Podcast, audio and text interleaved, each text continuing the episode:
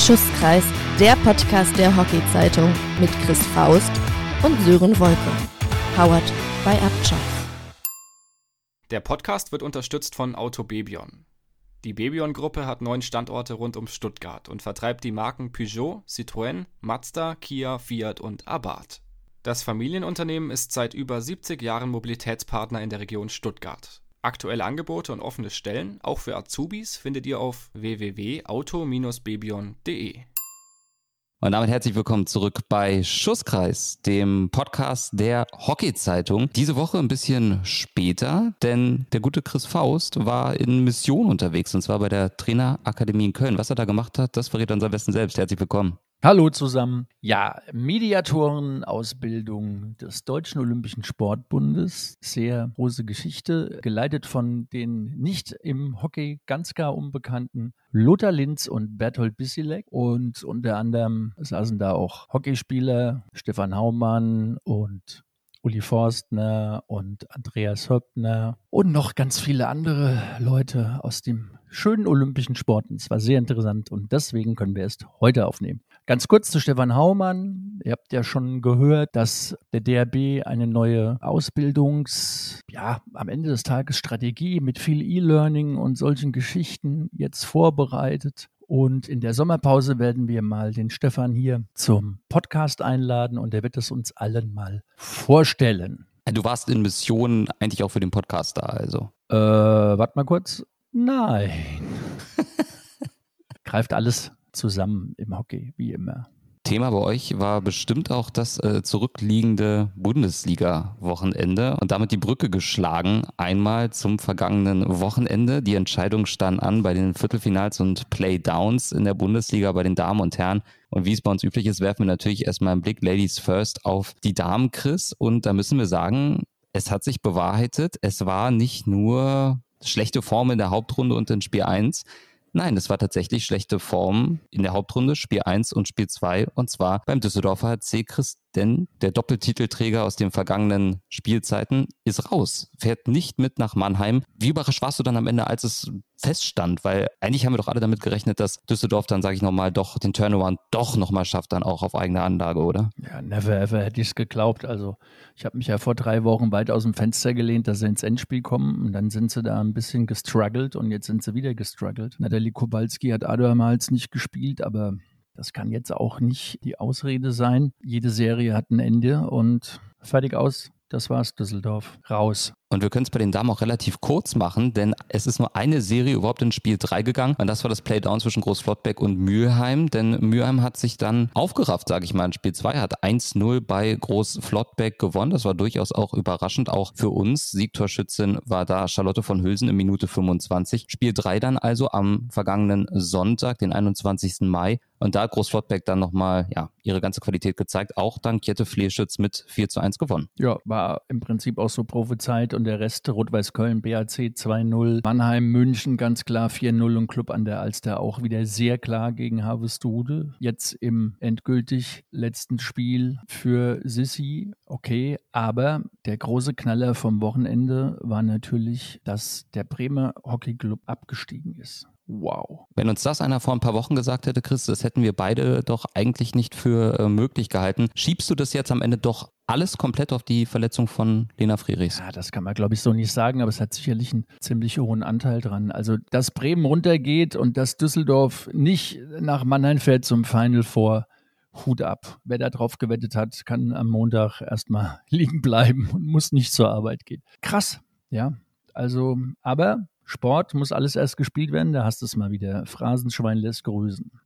Also der Bremer AC muss eine Liga runter und es gibt das Entscheidungsspiel um den Klassenhalt zwischen UNOS Osmöhem und die TSV Mannheim Hockey. Aber auf den Modus kommen wir nochmal dann nach den Herren zu sprechen. Und wir haben folgende Halbfinals. Der Mannheimer AC trifft auf den UHC Hamburg und Rot-Weiß Köln trifft auf den Club an der Alster. In der aktuellen DRZ, die ihr natürlich wie immer verlinkt in den Show Notes findet, findet ihr da auch ein Interview von der DRZ-Mitarbeiterin Claudia Klatt mit Sophie Stomms vom UHC Hamburg und da ist sie auch angesprochen worden auf das Halbfinale gegen den Mannheimer HC. Und was sie da gesagt hat, das verrate ich euch nämlich nicht jetzt. Das lest ihr am besten selbst in der DRZ nach, oder? Absolut, ja. Sophie Stomms, deutsches Halbfinale, unglaublich.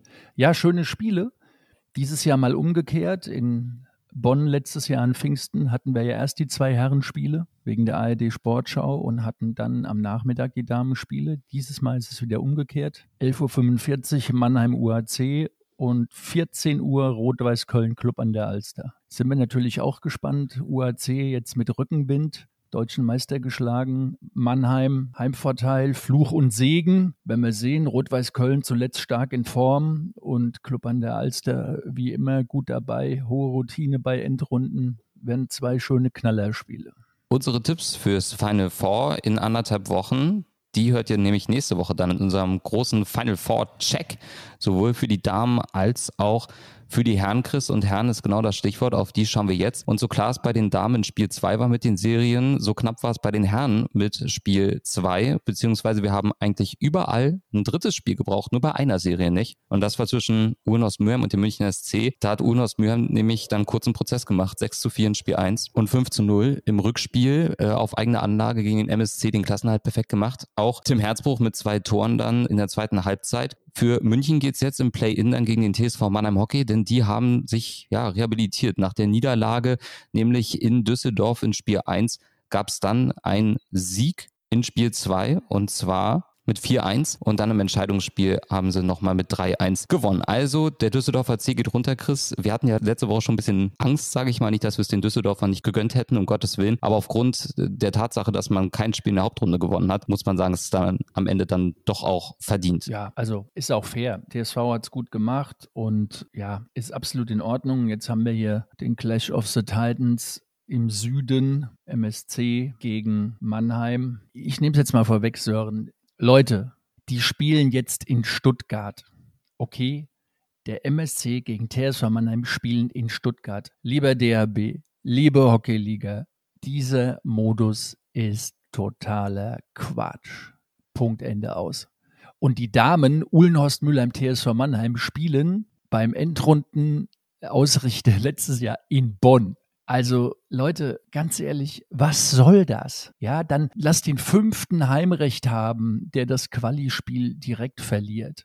Ja, aber auf einem neutralen Platz zu spielen, wer sich das ausgedacht hat, habe ich kein Verständnis für, ganz ehrlich. Vor allem, ich würde ja noch sagen, Chris, wenn wir jetzt sagen, man möchte da irgendwie mehr Zuschauer holen, man möchte da ein richtiges Event draus machen. Beim Event weiß ich es jetzt ehrlich gesagt nicht. Da kann ich überhaupt nichts zu sagen. Aber ich meine, wer fährt denn zum Duell Urnos Mürn gegen den TSV Mannheim Hockey nach Bonn, also zum Bonner THV? Das frage ich mich wirklich ein bisschen, muss ich ehrlich sein. Weiß nicht, wie du es siehst. Naja, es werden ein paar Mülheimer hinfahren und ein paar TSV-Damenfans. Die TSV-Herren spielen ja parallel. Gut, da kann der Modus nichts dazu. Also aus Mülheim sind es 55 Minuten dann übrigens zum Bonner THV. Ich habe gerade mal bei Google Maps nachgeguckt. Das ist dann natürlich deutlich weiter in dem Fall dann für die, ja, kann man Gäste sagen? Eigentlich kann man ja nicht Gäste sagen, aber es ist ja so TSV Mannheim Hockey. Nee. Ich meine, kannst du dir vorstellen, dass der Modus so bleibt? Also ich meine, das ist ja, die Spielorte sind ja irgendwie auch jetzt erst so richtig offiziell. Ja. Also Leute, bitte überdenken, okay? Überdenken. Nächstes Jahr bitte anderer Modus. Danke.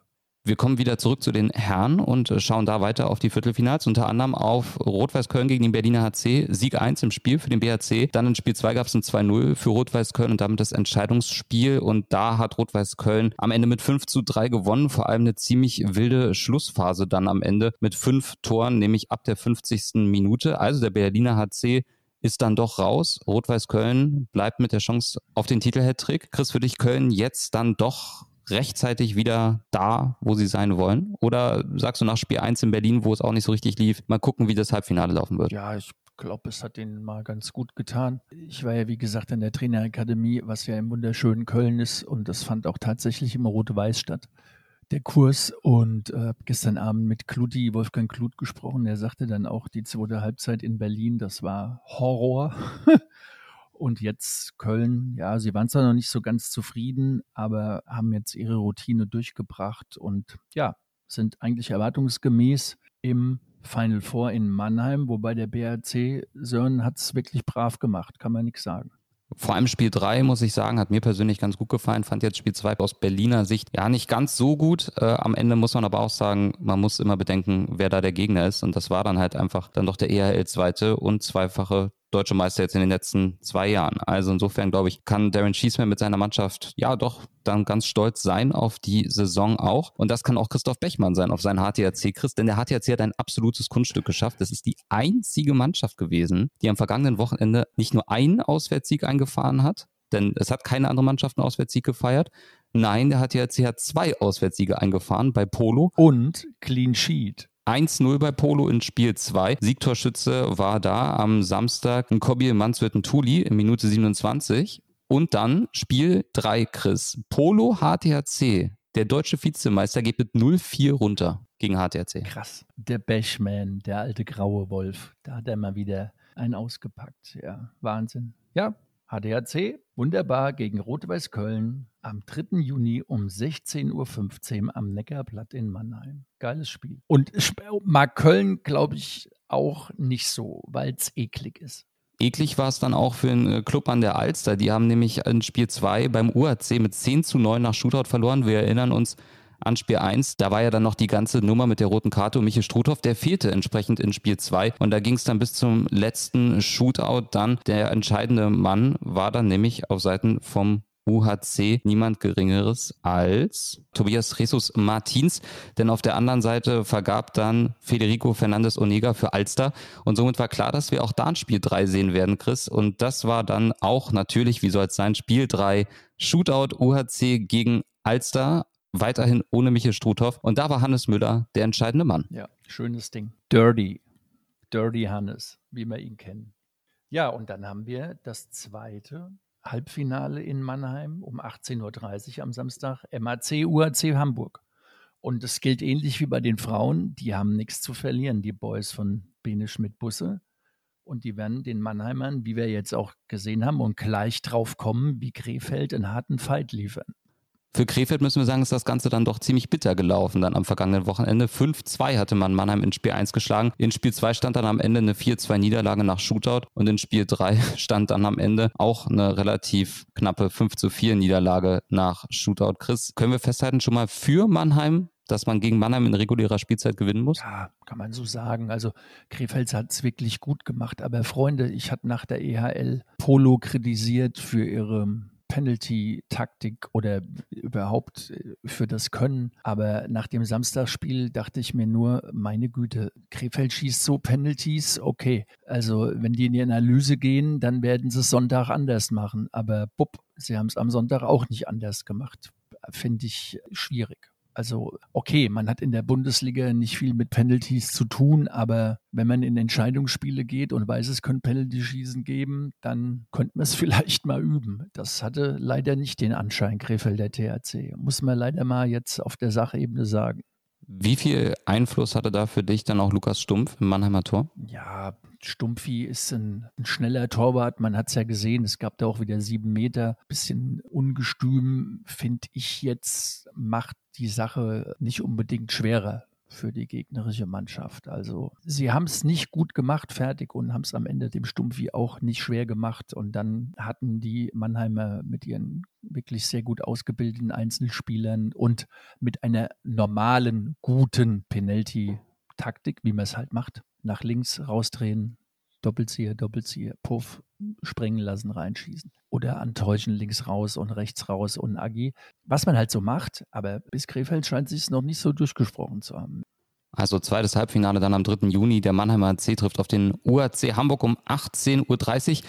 Tickets dafür sind nur noch begrenzt verfügbar. Bekommt ihr in den Show Notes. Da haben wir euch den Link reingepackt. Da kommt ihr direkt im Ticketshop von der Hockey-Bundesliga raus. Chris, ich bin mal gespannt, ob fürs Play-In auch Tickets geben wird, käuflich zu erwerben. Ich weiß ja nicht. Ist das so ein bisschen relegationsmäßig wie beim Fußball? Ich meine, da freuen sich ja jetzt schon eigentlich alle auch schon drauf. Das sind eigentlich die heißesten Spiele, die man haben kann. Tja, wenn es nicht in Stuttgart wäre, kann ja beim Fußball auch passieren. Kann, kann auch passieren, ja. Also gut, einer muss gehen. Es ist schade wieder für meinen Süden, aber so ist es halt. Wir müssen uns da im Süden was einfallen lassen, nach wie vor. Und jetzt gucken wir mal. Zweite Bundesliga ist auch interessant. 80 Herren und Wespen sind wir auch mal gespannt. Ja, übrigens noch äh, herzlichen Glückwunsch Club Raffelberg, die es wieder gepackt haben, in die erste Bundesliga aufzusteigen mit den Damen. Und wir müssen auch gratulieren den Gladbacher THC als Traditionsmannschaft, die auch wieder in die erste Bundesliga aufgestiegen sind.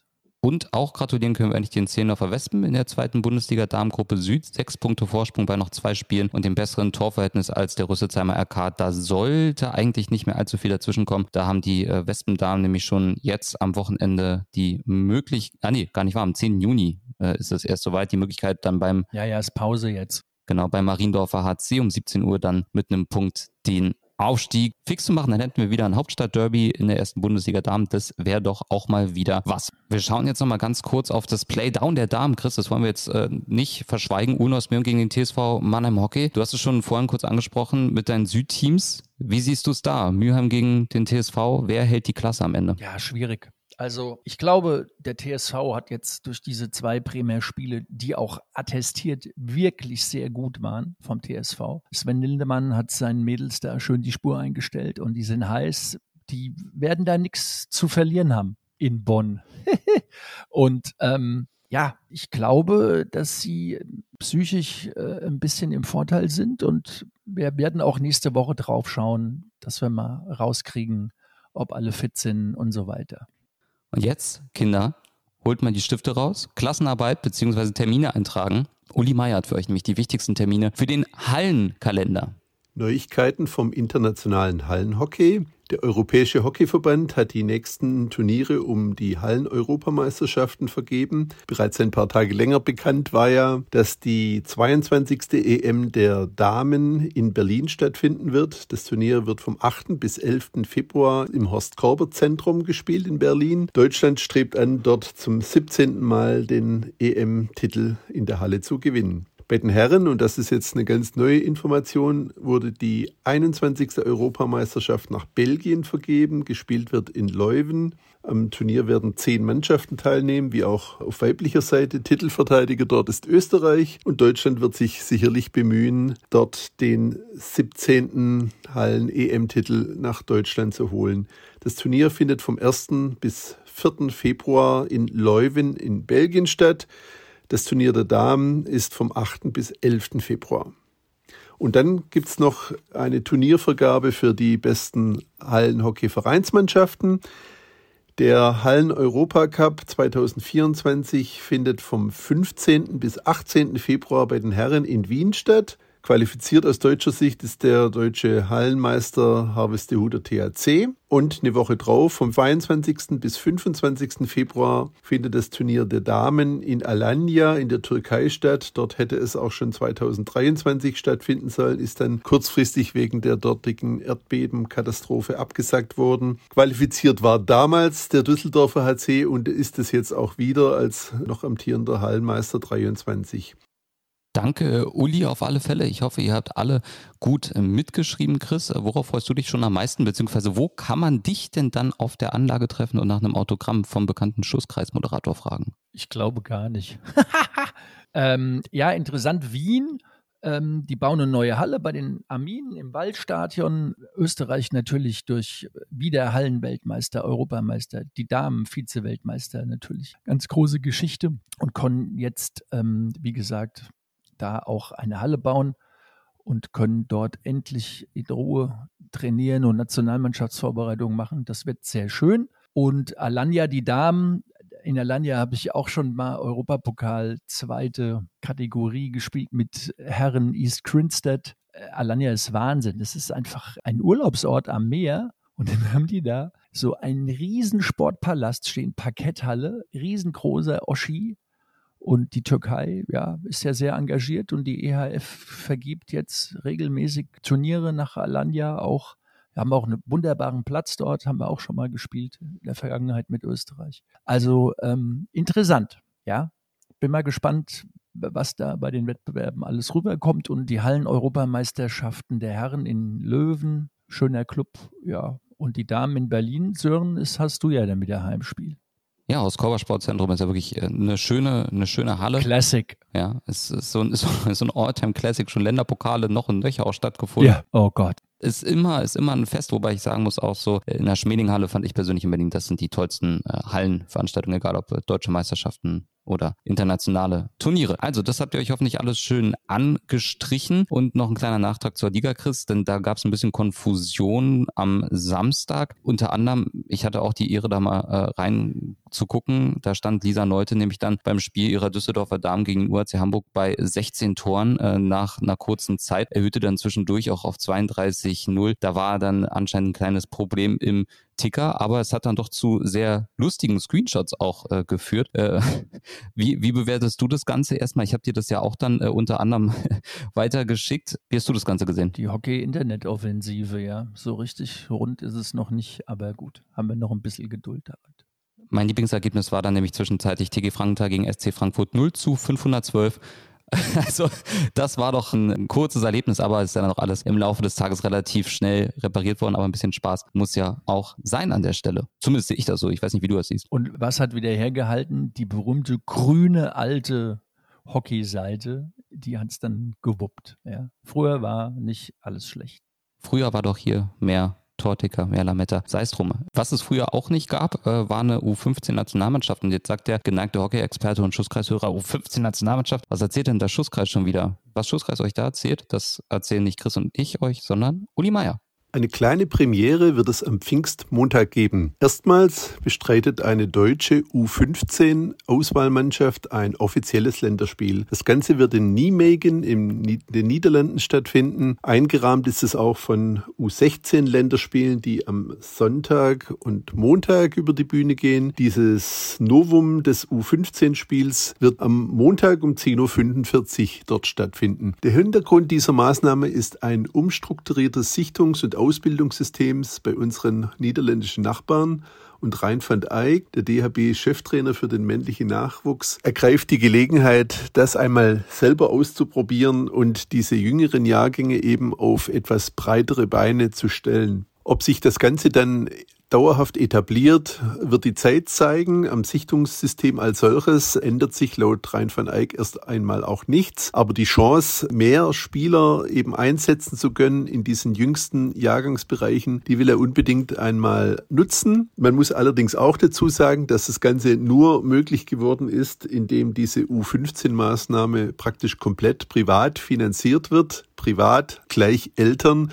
sprich die ganzen deutschen Spieler werden von den sogenannten Westeltern, also alle, die im Westen unserer Republik leben, da übernachten und die Familien tragen auch komplett die Anreise- und Abreisekosten der Spieler, sodass diese Maßnahmen den Deutschen Hockeybund erstmal nichts kosten wird. Und der Etat des DHB gibt solch eine Sache einfach noch nicht her.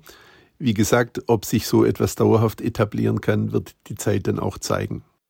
Sagt äh, Uli Meier, vielen Dank auf alle Fälle an der Stelle, Chris. Wir haben da schon mal drüber gesprochen beim Thema Jugend-EHL wir sind beide keine Freunde davon, dass dann Kinder über den Schulhof laufen können und sagen, ich habe übrigens die EHL gewonnen. Ähm, ich sehe es jetzt auch so, dass Kinder jetzt über den Schulhof laufen können und sagen, ich bin übrigens deutscher Nationalspieler und die sind noch keine 15 Jahre alt. Ich sehe es kritisch. Wie siehst du es? Auf jeden Fall muss man das beobachten, aber ich hatte auch mit Rhein gesprochen, der war auch nicht happy mit dieser EHL-Geschichte. Sie werden es jetzt einmal probieren, aber Rhein ist vernünftig genug und wird es, glaube ich, nicht forcieren. Jetzt lassen wir sie mal gucken, aber das ist äh, keine gute Entwicklung, denke ich auch. Vor allem, wenn man bedenkt, dass das Ganze privat finanziert wird, äh, ist ja auch die Frage, wie lange kann sowas dann aufrechterhalten werden und wie sieht das Ganze denn dann überhaupt auch aus mit Gegnern im internationalen Vergleich. Also es wird spannend sein, das Ganze zu beobachten und wir haben noch einen kleinen Tipp für euch, wenn ihr das Ganze nämlich noch rechtzeitig hört. Chris, bei dir in der Ecke finden inoffizielle Länderspiele statt, aber du äh, wirst nicht den Schläger führen. Oh, ich fahre vielleicht mal hin, ein bisschen gucken, ja. Also ist ist Deutschland-Frankreich. Ähm, Uli wird uns gleich was dazu sagen. Noch ein kleiner Veranstaltungshinweis. Wer am Mittwoch, 31. Mai um 17 Uhr oder am Donnerstag, 1. Juni, 14 Uhr Zeit hat und so im Großraum Frankfurt, genau Wiesbaden, wohnt oder dort gerade zugegen ist, der könnte sich dort ein inoffizielles Damenländerspiel anschauen zwischen Deutschland und Frankreich. Wie gesagt, das sind keine offiziellen Spiele, die in die Statistik eingehen werden. Nichtsdestotrotz sind es zwei internationale Spiele. Bundestrainer Valentin Altenburg nutzt die Gelegenheit, über Pfingsten dort einen Lehrgang abzuhalten. Er hat 20 Spielerinnen nominiert, die allerdings ausschließlich aus Vereinen bzw. Mannschaften kommen, die sich nicht für das Final Four, das ja gleich am 3. 4. Juni stattfindet, qualifiziert haben. Also jede Menge geboten dann in der kommenden Woche und wenn ihr dann von den Länderspielen kommt zwischen Deutschland und Frankreich, könnt ihr euch dann auch die neue Schusskreisfolge anhören. Der große Final Vorcheck dann mit Chris Faust und meiner Wenigkeit Sören Wolke. Das war's wieder mit einer neuen Ausgabe von Schusskreis, dem Podcast der Hockey-Zeitung. Die aktuelle Ausgabe der DRZ findet ihr, wie gesagt, wie immer in den Shownotes, genauso wie den Ticketlink zur Hockey-Bundesliga zum Final Four. Und ansonsten, Chris, bleibt mir nichts weiter zu sagen als schöne Pfingsten und dann hören wir uns in der kommenden Woche wieder. Ja, schöne Pfingsten euch alle. Ciao.